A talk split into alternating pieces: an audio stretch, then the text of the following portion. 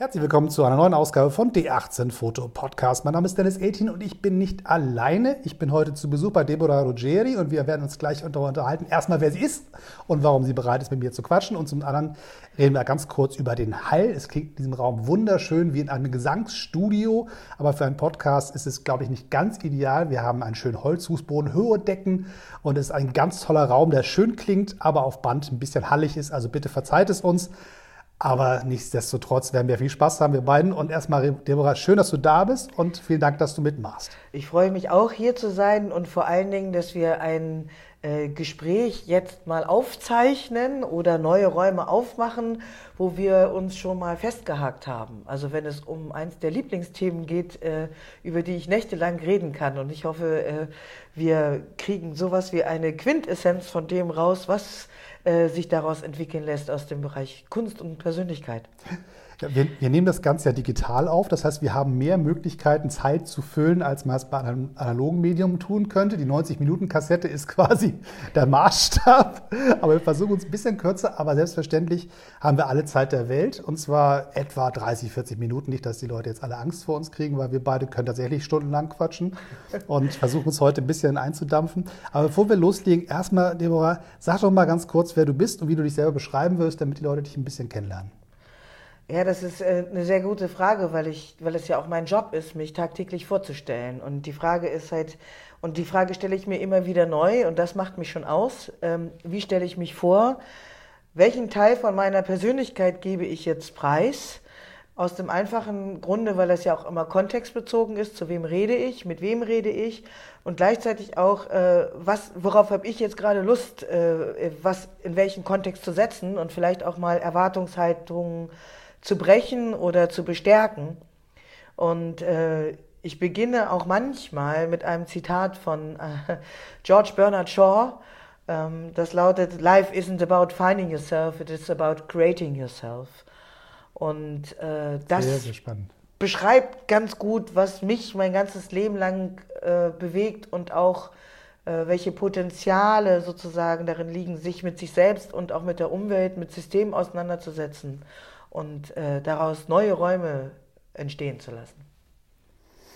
Okay, also der erste Twitter-Moment ist quasi eingefangen. Life isn't about Finding yourself, it is about creating, creating yourself. yourself. Also die, der Kreativitätsimpuls quasi im Menschsein. Ja. Ohne den Bereich Kreativität bin ich ja gar nicht. Ja.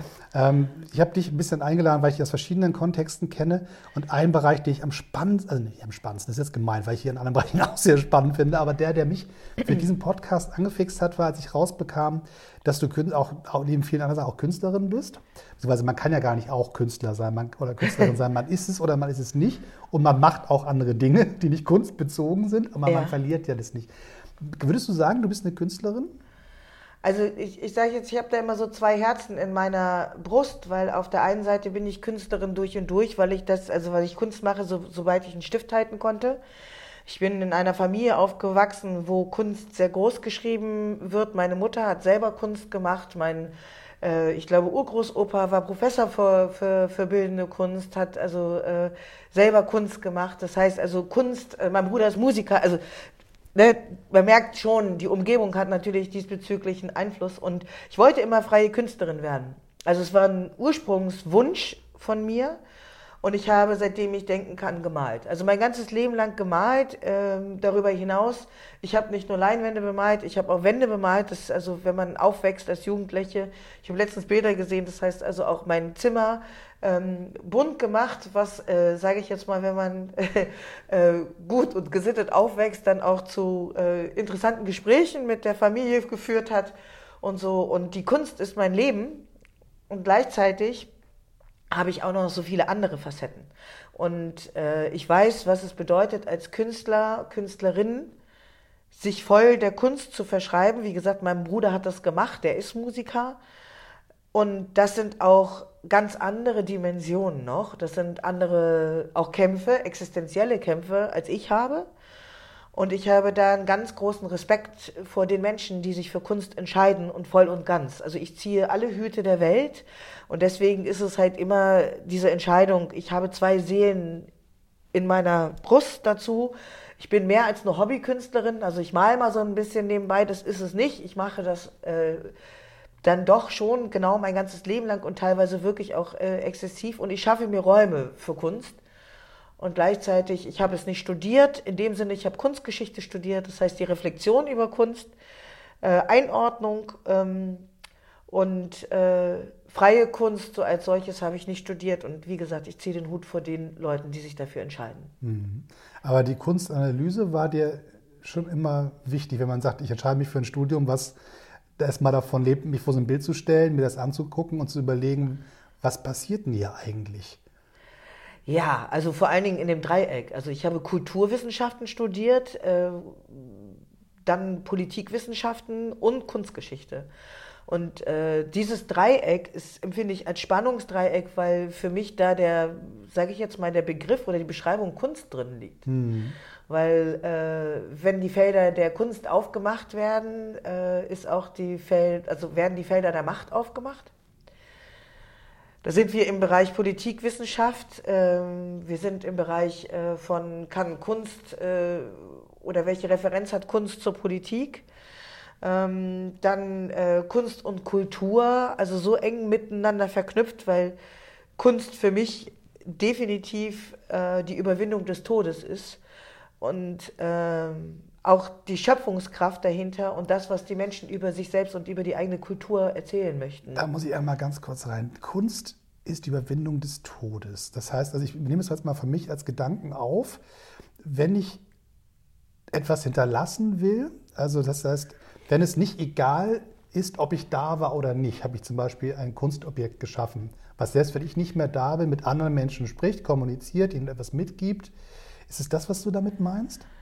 Ja, also das ist äh, so etwas, was, was kann aus mir selber entstehen und auch, dass halt in Anbetracht der Endlichkeit des Lebens äh, Gedanken der, äh, des darüber hinaus entstehen und daraus eine Schöpfungskraft entsteht. Und da ich ja nun auch Kulturwissenschaften studiert mhm. habe, ähm, welche Erzählungen werden von dem, wie wir gelebt haben, weitergegeben. Ich meine, kann man mit den Höhlenmalereien anfangen. Ähm, und es hat natürlich viel auch damit zu tun, äh, wie die eigene Sicht auf sich selbst ist und äh, auch äh, das Stirb und Werde ist mit da drin. Also der Schöpfungsmythos, das Schöpferische so als solches, was immer auch die Zerstörung in sich trägt, nämlich den Tod.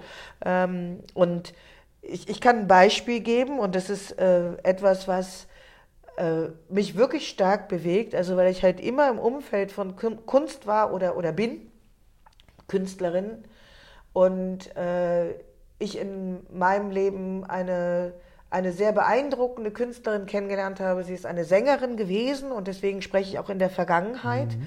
Eine großartige Sängerin, wo ich denke, hätte sie weiter gelebt, hätten viel mehr Anteil genommen an dem, was sie gemacht hat, weil ihre Kunst war einzigartig und großartig. Sie hatte eine kleine Bekanntheit hier in Berlin, das war Ebony Brown und es gab sogar Nachruf auf sie von Jakob Hein im Tagesspiegel und äh, die hat eine Kunst geschaffen, die so berührend war, dass also wirklich teilweise in ihren Konzerten Menschen zu Tränen gerührt waren äh, oder gefeiert haben und sie hat Kunst gelebt. Das war also sie war Kunst. Mhm. Und sie ist äh, leider äh, Mitte 30 verstorben. Und also das meine ich mit Anbetracht in yeah. ne, Überwindung des Todes. Ich kann ihre Musik immer noch hören. Und das berührt mich ganz tief. Und das Interessante ist, und da kommt der Transfer dazu, das ist ja eine Verbindung mit jemandem, der mal äh, gelebt hat und immer wieder neu verbinden und immer wieder neu entdecken können und Dinge auch entdecken können und die Korrespondenz läuft dann über die Kunst, mhm. weil der Mensch also in dem Sinne materiell nicht mehr anwesend ist, aber als, als Erinnerung und dann natürlich als Kunstwerk. Ich finde den Gedanken sehr spannend. Also ich vielleicht mal ganz kurz äh, der, der Transparenz halber, wir beide haben uns verabredet, dass, dass wir quasi kein Interview machen, sondern uns gegenseitig ins Wort fallen und uns gegenseitig Fragen stellen und Deborah mich anquatschen kann und ich sie. Also falls es am Ende ein bisschen unsortierter wird, dann äh, höre ich einfach auf zu reden und du fängst an, mich zu was zu fragen, weil ich merke, was in meinem Kopf gerade bei so Gedanken, die du mir jetzt gerade zuwirfst, an Sortiertätigkeit passiert. Und es kann sein, dass der ein oder andere Gedanke nicht ganz vollständig rauskommt und dass wir uns da gegenseitig ein bisschen helfen müssen, weil ich finde das sehr spannend, wo wir gerade sind. Ähm, zum einen ist es natürlich dass der Künstler überlebt dadurch, dass er was hinterlassen hat oder die Künstlerin.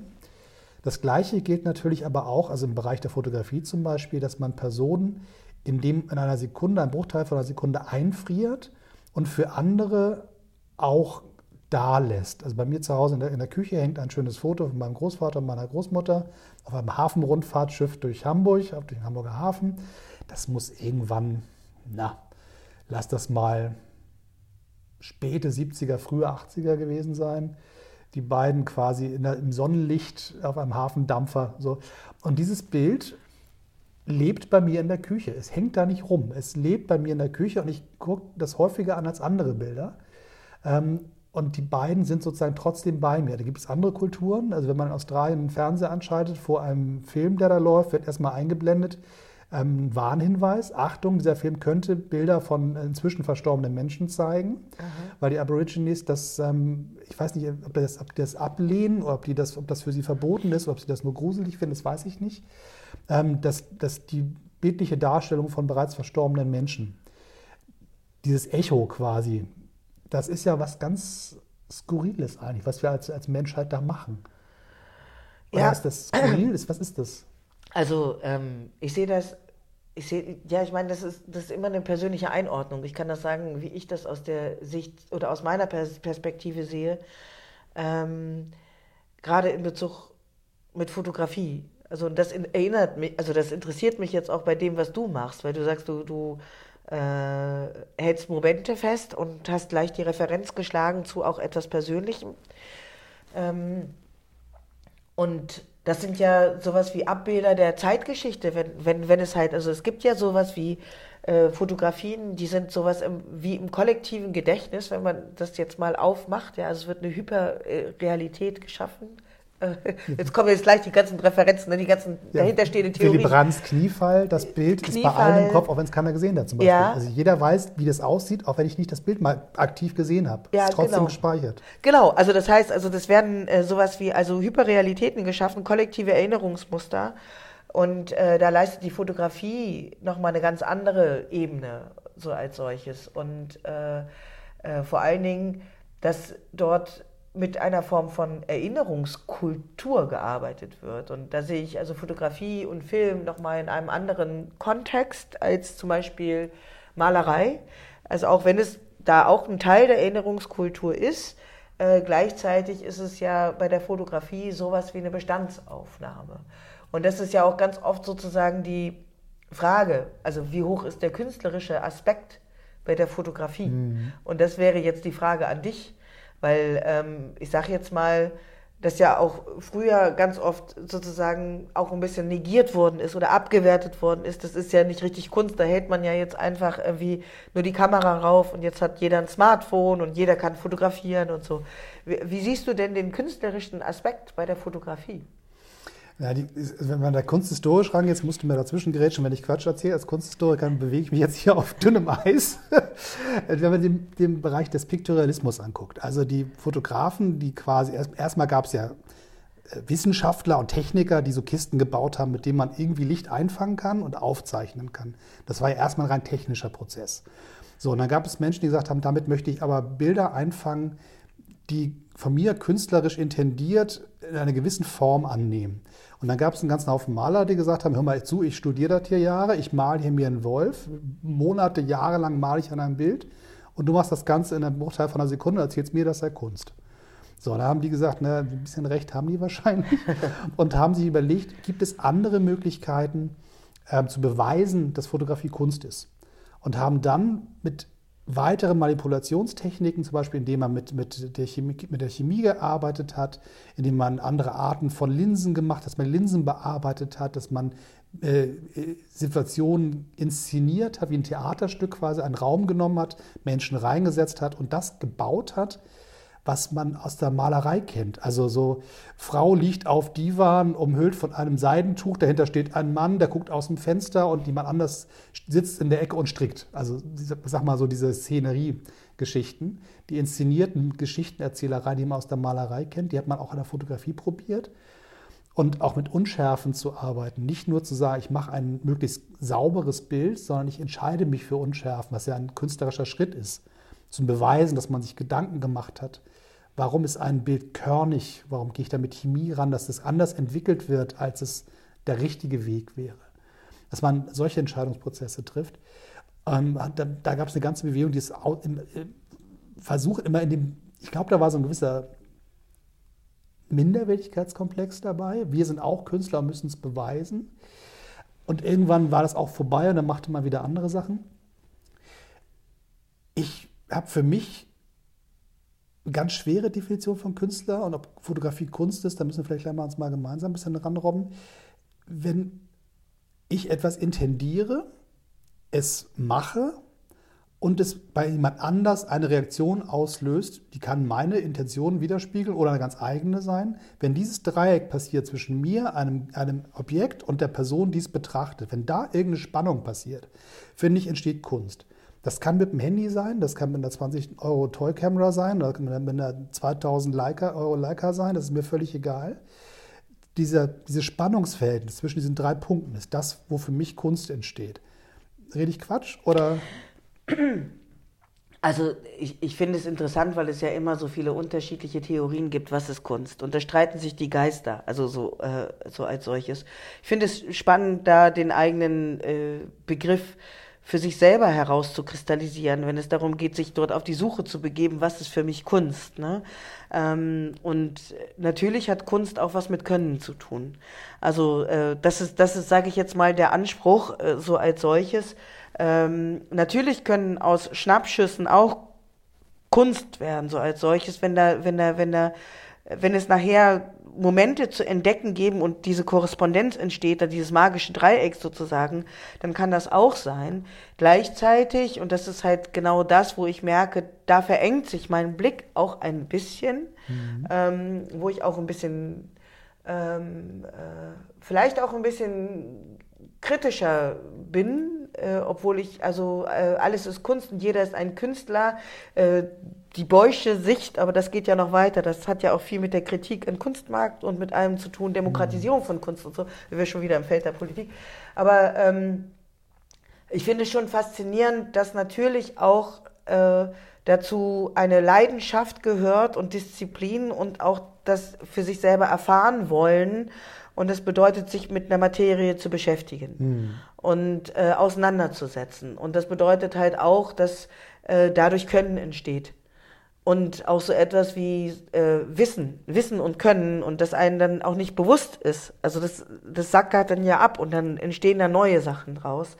Und das ist etwas, was ich im, Groß, im größten Teil nicht bei jeder Form von Kunst als solches, aber was ich auch für wichtig halte, dass sozusagen die Menschen, die Kunst machen, sich auch mit der Materie auseinandergesetzt haben und dass sie sich auch ein Stück weit sozusagen, ähm, vielleicht ist es auch ein bisschen die Besessenheit, ähm, äh, die mich da anregt. Also mhm. so, das, das bedeutet nicht die ganze Zeit irgendwie in der Schaffenskraft zu sein, ähm, weil das habe ich ja auch gesagt. Also ich habe ja auch nicht immer die Zeit zu malen. Ich habe ein gut gehendes Unternehmen und mit allem drum und dran. So, aber Kunst ist immer präsent bei ja. mir. Das heißt also, ähm, und ich denke, mit dir geht das ähnlich. Also das, äh, auch wenn du erfolgreich in deinen anderen Bereichen bist und äh, daher kennen wir uns ja auch, ähm, dass das, der fotografische Blick oder das wie Bilder wahrgenommen werden, immer mit dabei ist. Und das bedeutet, die mentale Auseinandersetzung mit dem, was ist Kunst für mich so als solches, konstant stattfindet. Ja, klar. So, und ich denke, das gehört mit dazu. Also, so dass dann sich das auch in der Art und Weise der Bilder widerspiegelt, weil ich habe ja deine Fotografien gesehen.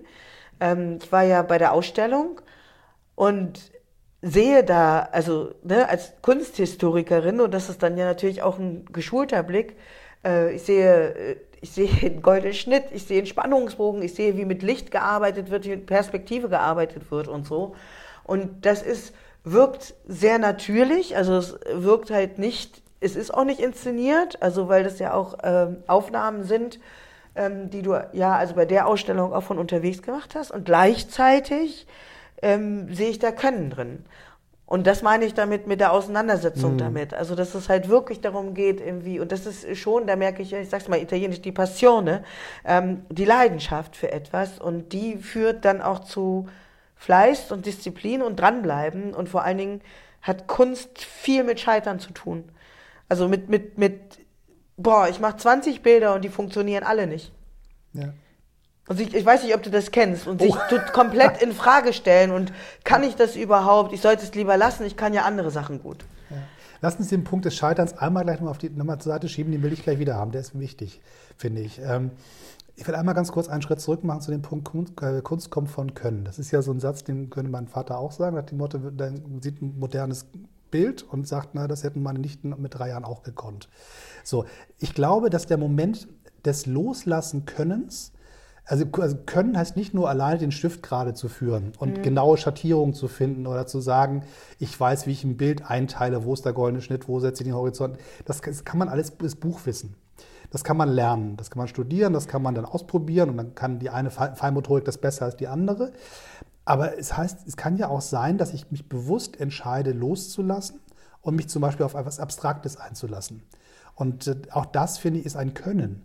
Das, das Gleiche gilt für mich wie den, den Punkt, dass ich mich entscheiden kann, in der Bildauswahl zu entdecken, was eigentlich Spannendes passiert ist. Also wenn ich ähm, ähm, Schnappschüsse mache, eine ganze Rolle Film ver verballer und irgendwo mittendrin ist ein besonderes Bild, was ich dann zeige und alle sagen, boah, guck mal, der, der große Künstler. Dann wissen die ja nicht die anderen 26 oder 25 Bilder oder wie auch immer, die ich dann weggeschmissen habe. Ähm, das heißt, auch das Editing, das, das bewusste Redaktor, Redakteursarbeiten, das Auswählen ist auch ein künstlerischer Schritt, der, den man auch können muss. Also zu sagen, hier ist meine, meine Filmrolle gescannt und liebe Welt, guckt euch die alle an, ist quasi das, das, das, das so hingewerfe. Aber wenn ich sage, ich nehme mir die Zeit mit einem gewissen Abstand, die Bilder zu betrachten und dann auszuwählen und zu sagen, das ist Teil dessen, auch das ist ja ähm, Teil des Könnens definitiv. Ähm, auch mit der abstrakten Kunst, also sage ich jetzt mal, ähm, äh,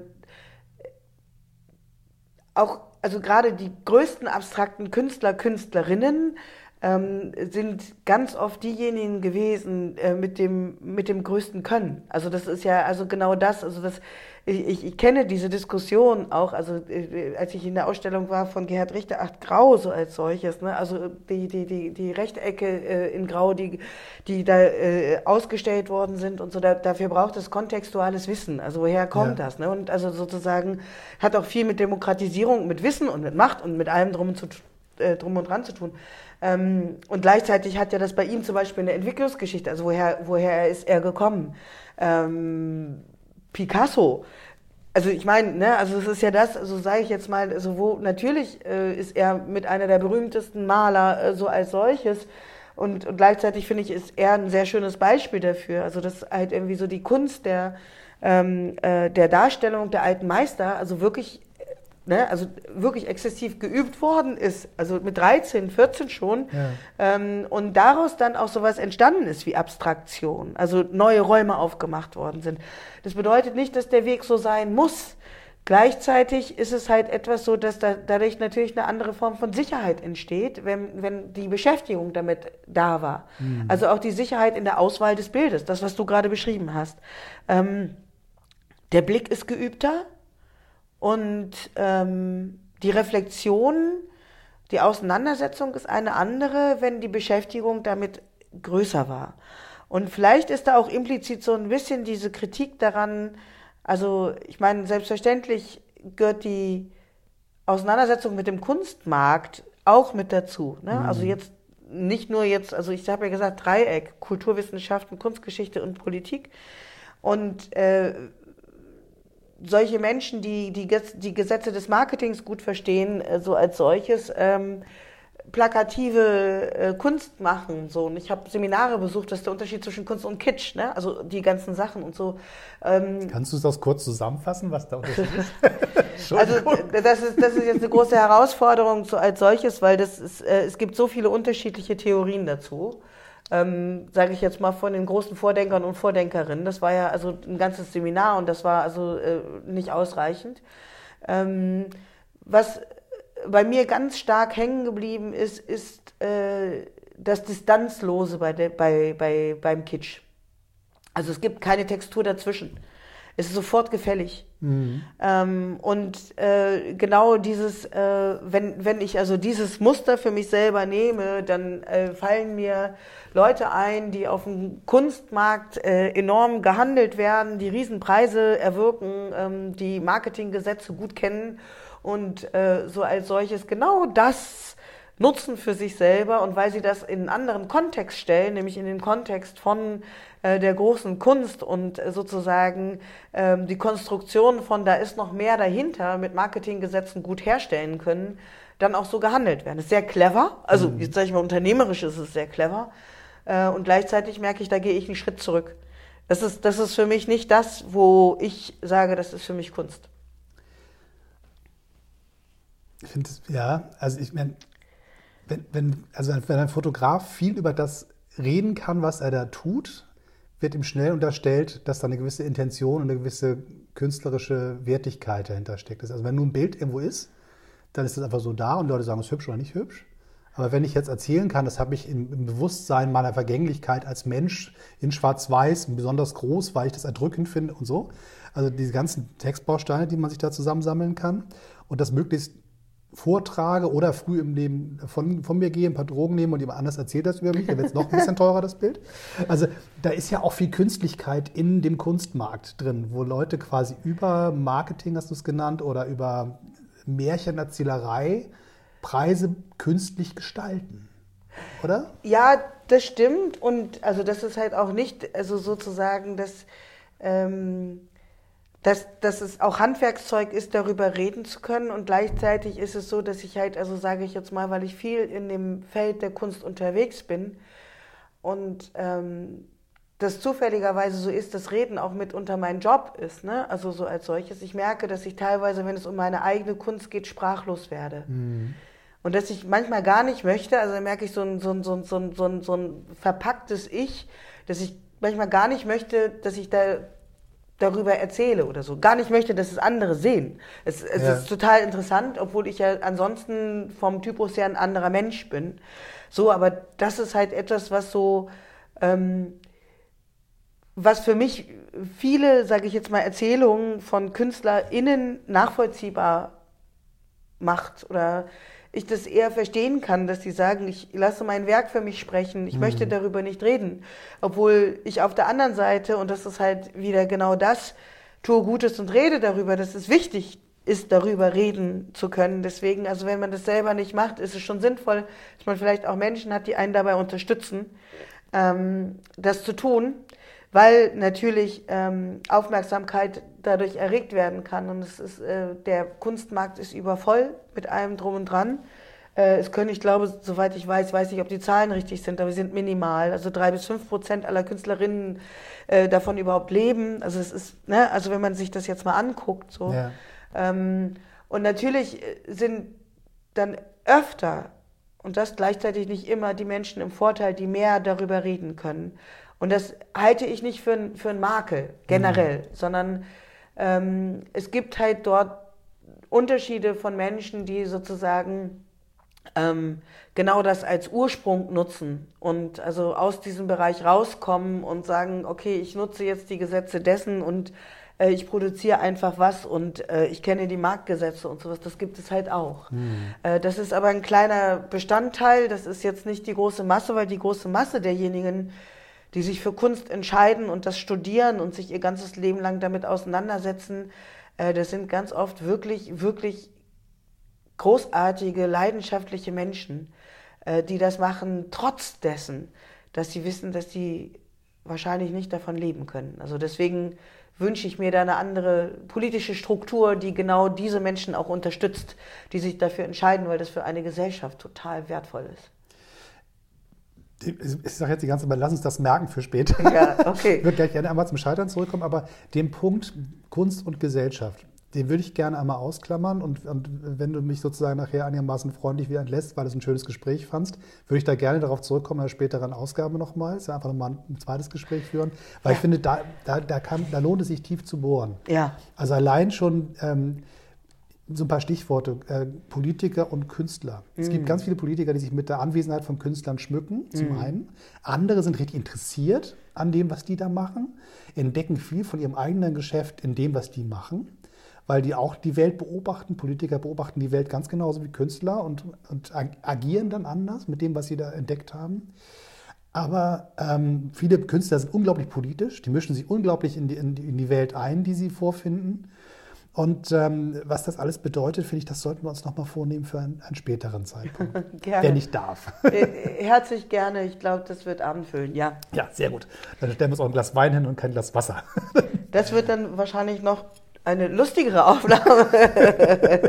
das machen wir dann. Ja. Aber jetzt würde ich gerne einmal den Gedanken zurückführen zu dem Punkt, den wir vorhin zur Seite gepackt haben, nämlich das Scheitern in der Kunst. Da hast du gesagt, das ist ganz, ganz wichtig. Also mir fallen bei mir selber ganz viele Momente ein, wo ich auch verzweifelt bin und auch richtig schlechte Laune gekriegt habe, weil irgendwas nicht funktioniert hat. Und ich habe in meinen frühen Musikertagen auch gerne mal meinen Notenständer umgeschmissen, wenn ich irgendwas mit den Ton beim Singen nicht getroffen habe und, und habe dann Leuten ein bisschen Angst gemacht, was ist mit dem jetzt los und so. Ähm, oder es gibt Künstler, die, die galoppieren in, in, in, äh, also in, in eine Drogensucht oder eine Alkoholabhängigkeit rein, weil sie diese, diesen Druck des Angst vor Scheiterns auf öffentlicher Bühne nicht aushalten. Weil alles, das gucken ja alle zu. Also sagen wir mal, so, so, so, ein malender Künstler, der kann sich in seiner Kammer einsperren und dann ist irgendwie gut. Aber lass mal einen Song geschrieben haben, ihn aufgenommen haben, die Plattenfirma sagt, so, es ist Zeit für die Tour, du gehst auf eine Bühne und die Leute vor der Bühne stehen, gucken dich an und sagen, was macht der Mann da? Das ist ja ein Fall, der extrem tief ist. Und diese Angst, ähm, gleichzeitig diese große Aufregung, die Freude, die da miteinander kämpft, dann können auch Leute quasi daran scheitern, dass sie dann die Flucht in ähm, Substanzen suchen. Dann gibt es aber auch die Variante, dass man einfach ganz klar in sich verkriechen mag und mit keinem mehr über seine Kunst spricht, wenn man schlechtes Negat äh, Feedback bekommen hat. Also es ist, es ist unwahrscheinlich, ähm, also das ist so mit das intensivste und, und das größte Lernfeld, finde ich. Also, weil, ich meine, wir reden ja über Kunst und Persönlichkeit. Und dieses, also ja, auf der Bühne ist es halt, also ist es etwas, was unmittelbar ist. Ähm, wenn du in deinem eigenen Kämmerlein bist, dann ähm, ist es für dich unmittelbar, es gucken die anderen nicht zu und gleichzeitig weiß ich nicht, was ähm, stärker zu werten ist, weil ähm, das ist echt, das ist echt eine Reise. Also es ist eine Reise zu sich selbst ähm, und es ist gerade auch bei, bei guter Musik, ne? also so als solches, es gibt ja, also ich bin ja nicht umsonst auch Fan von, von, von einer bestimmten Form von Musik, weil für mich das auch über das Oberflächliche hinausgeht. Man merkt, ich habe dann auch schon wieder da bestimmte Definitionen von. Und ähm, beim Malen zum Beispiel ist es so, also ich, äh, bei dir war es der Notenständer, bei mir waren es die Leinwände. Mhm. Also so, und ich, also manchmal auch so etwas wie, dass ich mit dem Pinsel drauf losgegangen bin und nachher ist dann auch von der Leinwand nichts mehr. Also wirklich Aggression. Ähm, so, wo ich dann dachte, oh, was, woher kommt denn das her? Also so, äh, ähm, ich habe eine Freundin gehabt, die, die ich, also früher mit der ich immer Kunst gemacht habe zusammen. Wir waren auch so ein Dreieck, so mit Fotografie, Kunst, Musik und mit allem drum und dran. Äh, die hat dann, und ich weiß, die Idee ist nicht neu, aber ich weiß jetzt gar nicht, wer damit so an, angefangen hat. Sie war auf jeden Fall nicht so berühmt. Äh, äh, in einem Rausch, so viel nach einer äh, Flasche Wein und äh, exzessivem Malen und dem Gefühl, ich kann gar nichts ihre gesamten Bilder in ihrer Wohnung andersrum aufgehängt und dann drumherum gemalt. Und ich bin nächsten Tag in ihre Wohnung gekommen und dachte, was ist denn los? Und sie hat gesagt, also äh, wenn, dann kann ich doch alles auf den Kopf stellen. Also ich weiß, wir kennen ja den berühmten Maler, der das auch tut. So, ähm, also die Ideen sind dann ja auch irgendwie äh, im Raum. Und äh, es hat was mit der Schaffenskraft und mit dem Können zu tun und mit Endlichkeit und dass man an Grenzen kommt. Und ähm, die sind hart. Also ich finde, ich finde es ist, also ich sage jetzt mal, ich stehe ja auch ständig auf der Bühne und kann Fehler machen und kann auch ein schlechtes Feedback bekommen oder so. Das passiert mir selten. So, aber das, das natürlich, ne? Also, und dann kann ja. ich daraus lernen. Es gibt keine Fehler, es gibt Feedback. So, das ist ja. so. Also, es ist für mich lang die Meter nicht so elementar, wie wenn ich irgendwie merke, ich habe eine Idee und ich will die auf die Leinwand bringen, äh, und da passiert nichts. Und ich muss erst 20 Leinwände zerstören und bemalen und dann wieder kaputt machen und an mir selber zweifeln und äh, Ja, und vielleicht, genau, und deswegen verstehe ich das mit den Substanzen, dann auch eine Flasche Wein trinken und laute Musik hören und mitsingen ähm, und dann wieder eine Leinwand zerstören oder weiß ich nicht was. Ähm, und ich merke, da kommt man wirklich in so eine Verzweiflung rein. Und das ist, das ist äh, essentiell, das, ist, das, das geht an Substanzen rein. Und dieses, ich stelle mich komplett ich, in Frage. Ja. Also komplett. Aber ich glaube, das ist doch der Künstler. Ich meine, der Künstler ist ja nicht jemand, der Kunst macht, sondern jemand, der Künstler ist. Also jemand, der schön malt, ist noch kein Künstler. Jemand, der das lebt, was er da macht und, und ähm, das fühlt und dann auch sich dem aussetzt, was ist denn, wenn es schief geht und sich das trotzdem traut, es zu machen. Also den Bereich, Bereich der, der, der Verletz, Verletzbarkeit, Verletzlichkeit, sich zu trauen, sich zu offenbaren mit seiner Kunst und mit Leuten zu teilen oder auch nur mit sich selbst. Das ist ja, ist ja so ein Punkt, der ist ja auch hochgradig, ähm, man geht ein irres Risiko ein, finde mhm. ich, emotional. Ja. Also ich habe ähm, bei manchen Bildern, mit denen ich echt gekämpft habe, also richtig gekämpft, gerungen. Also das ist so, ähm, ja, Kampf. Ähm, wenn die dann fertiggestellt werden, waren, wurden, also wo ich dann gemerkt habe, das war jetzt der letzte Strich und jetzt ist das Ding fertig, ich davor gestanden und geweint. Und das ist äh, etwas, was zutiefst emotional ist, weil ich, ich habe, ich habe ich habe dann mehr über mich selber verstanden als vorher. Mhm. Und ich habe gemerkt, ich habe halt eine Bestandsaufnahme von mir selbst geschaffen und dieser Reflexion mit dem Werk, was ich dort geschaffen habe, ähm, äh, habe ich auf einmal etwas begriffen. Das ist wie, wie eine Häutung bei der Schlange. Ja. Also so, das ist das ist was zutiefst, also für mich ist das was Magisches. Mhm. Und ähm, das habe ich in keinem anderen Bereich. Und da ist es mir auch, also das, das, das ist ja genau das, wo ich gesagt habe, das möchte, wollte ich eigentlich nie zeigen. Das, also das hat immer jahrelang, ich habe ja ganz viele Bilder mittlerweile irgendwie so und ähm, einige auch weggegeben und verschenkt, weil ich immer gesagt habe, also wenn Leute sich in meine Bilder verlieben und die da drin was sehen und sowas, dann ist das halt etwas, was da haben sie ihren Zweck bewirkt. Ja. Ähm, so, ich konnte mir nie vorstellen, dass ich was verkaufe ähm, weil das hat für mich mit Geldwert nichts zu tun gehabt. Ich, ich verstehe das also so. Mittlerweile hat sich das geändert. Ich habe auch schon verkauft und das ist ganz irre. Ähm, komisches Gefühl auf der einen Seite und auf der anderen Seite macht es ja auch stolz, dass andere Leute dann echt viel dafür in die Hand nehmen. So, aber darum geht es mir nicht. Also ich brauche es nicht. Mhm. So, mir, mir geht es darum, dass, dass, dass, es, dass es in den Menschen etwas bewegt, die meine Bilder angucken, so wie das bei mir was bewegt hat. Und das muss aber nicht das sein, was mich bewegt hat. Ähm, kann man ein Beispiel geben. Bei der letzten Ausstellung ähm, ist mir ein Besucher ganz besonders im Kopf hängen geblieben. Ähm, ein ganz, also ich würde eher mal einschätzen, und es wurde mir auch so gesagt, weil eine Freundin von mir ihn kannte, sehr zurückhaltender Mensch, der eher weniger redet. Und mit der stand zufällig vor einem meiner Bilder, das, also was ich wirklich mag, weil das so ganz viele Schichten aufmacht. Mhm. Also das ist nicht unmittelbar, also es ist kein Bild, wo man auf den ersten Blick etwas erkennen kann, sondern es sind ganz viele unterschiedliche Ebenen drin. Ähm, und ich habe ähm, dem einen Namen gegeben und ich habe dazu ein bestimmtes Gefühl und eine Erkenntnis, die was mit mir zu tun hat. Und dann fing dieser Mensch an zu erzählen, was er in diesem Bild sieht.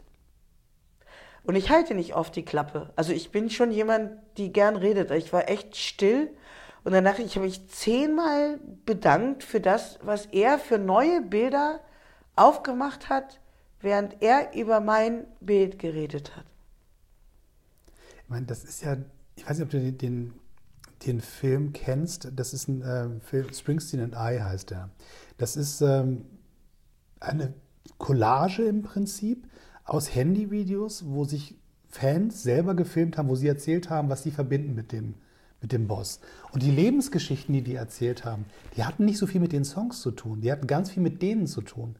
Das, das Pärchen, was wenig Kohle hat und in dieser ärmlichen Küche miteinander tanzt zu seiner Musik, das ist rührend. Oder die, die junge Frau, die sich entschieden hat, ich werde Truckerin. Ein ganz kleines, süßes Persönchen, winzig klein, sitzt in diesem Riesenlaster, fährt durch Amerika hört diese Musik und diese Musik ist die Begleiterin ihres Alltags oder der Begleiter ihres Alltags.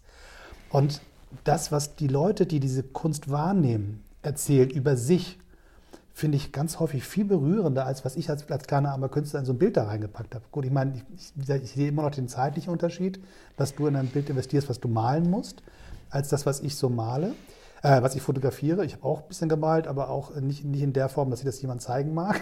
so. aber, ähm, aber das ist ganz spannend. Also wenn du dazu sagst, der, der beschreibt mir Bilder, die ich gar nicht gemalt habe, die er aber sieht. Das ist ein ganz spannender Moment. Der sagt ja ganz viel über sich aus, ganz viel über dich. Und in dieser Beobachtungssituation lernt man ja auch wieder was über sich. Ja, das ist, das ist ja genau diese, dieser Reflexionsraum, der aufgemacht wird. Und ich, ähm, ich war so zutiefst dankbar und das war für mich ein Schlüsselmoment, warum es sich lohnt, meine Bilder zu zeigen. Und ich kann ja weitergehen, wenn, wenn Leute sagen, ja, ja, hier, guck mal und sowas, das müsste anders sein und so. Ich meine, also ich sage immer gerade Berlin, die Kunstszene und so, ne? Also das, das ist so immer so interessant, aber ja, wow, dann gehe ich weiter. Ich, ich, solche Kommentare brauche ich nicht. Ja, also so. Ja. Ähm, mich interessiert es, was, was, was die Menschen darin sehen können, wenn sie sich irgendwo verhaften. Und ja, das ist dann dieses Dreieck. Ich mag Dreiecke. Mhm. Fällt mir jetzt beim Reden auf. Also es ist so, ne, äh, äh, mit dem, also das bin ich, das ist mein Werk und das ist die Betrachtung, also und dann dieses Spiegel und daraus entsteht was Neues. Ähm, und das ist ein Geschenk. Also das so, und da habe ich dann für mich auch entschieden, okay, es lohnt sich, meine Sachen auszustellen, weil, weil es mich interessiert. Weil es mich interessiert, was, was Menschen dazu sagen. Hast du manchmal Angst davor, was die sagen? Ja, ich habe vielleicht eher Angst davor, dass es mich wütend macht. Also so das, also diese, diese, manchmal ist ja, so sage ich jetzt mal, dieses, diese, es gibt ja auch diese Überheblichkeit, ne, also mit dem irgendwie, wie ich Kunst betrachte und so. Ja. Ähm, und ich habe einen kunsthistorischen Blick und den muss ich erst töten, ja. damit ich malen kann. Mhm. Also wenn ich dann anfange, diese ganzen, sage ich jetzt mal, Sachen, die ich gelernt habe über Bildaufbau und Spannung und hast du nicht gesehen, mit in meine Bilder reinnehme und wenn das drin ist irgendwie so, dann, dann ist das für mich keine Kunst. Also das ist, das ist, ich muss, ich muss das töten. Ich muss den kunsthistorischen Blick töten, damit ich überhaupt malen kann. Das ist keine Checkliste, die man Es ist keine Checkliste irgendwie so. Und das ist halt, das bedeutet aber auch Freiheit. Ja. So, und es bedeutet halt Freiheit und es bedeutet halt auch wirklich, wie gesagt, 20 Bilder irgendwie und die zu zerstören und vielleicht mal auch zwei Wochen irgendwie die ganze Zeit irgendwie mit Farbe überall rumzulaufen und so. Ähm, und ich, ich, ich mag halt, ich mag es nicht, ich mag, wenn man sich Gedanken macht. Also dann höre ich mir das auch gerne an. Das können auch kritische Gedanken sein.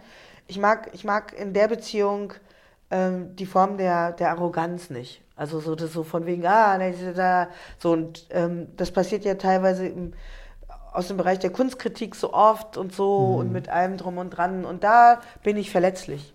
Also das so und das verletzlich, das dann auch umschlägt in vielleicht auch in Wut oder sowas. Also die, diese Art und Weise, das brauche ich nicht. Mhm. So. Es gibt ein spannendes Buch von Brené Brown. Daring Greatly heißt es. Das ist abgeleitet von einem äh, Zitat von Churchill. Im Prinzip ähm, stark verkürzt ist der, der, große Triumph der Menschheit gebührt nicht denen, die auf der Tribüne sitzen und sich das Ganze kommentierend angucken, sondern die Leute, die sich trauen, in die Arena zu gehen und blutverspielt, verschwitzt zu kämpfen für das, was ihnen wichtig ist. So.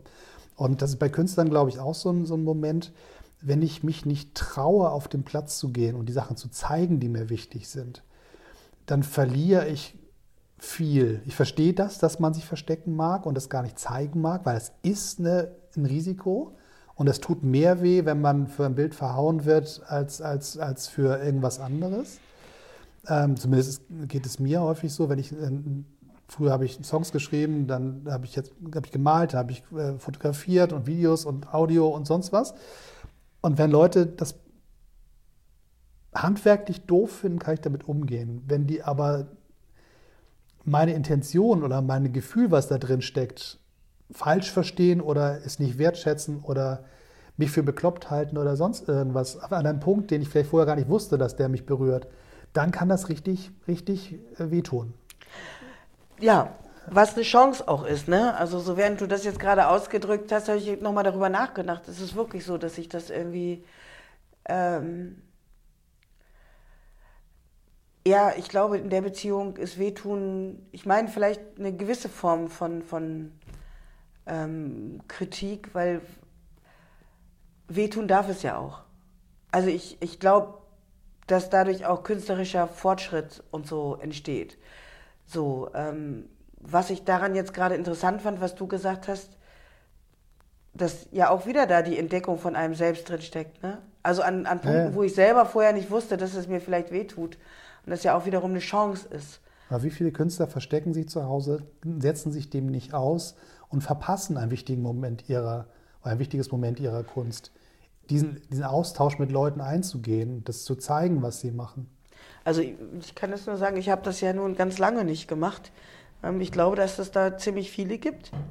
Ähm, und das ist halt, also es wäre wünschenswert, äh, genau das äh, auch zu sehen. Ich denke dann auf der anderen Seite, ähm, dass, dass vielleicht auch die Räume dafür, wie ausgestellt wird oder wie Kunst betrachtet werden kann, auch andere sein dürfen. Also damit auch Menschen dann auch anders rauskommen oder sowas. Ich, ich, ich weiß es nicht. Mhm. Also die klassischen äh, Ausstellungsmöglichkeiten, ich meine, passiert ja viel, aber so, das ist halt so.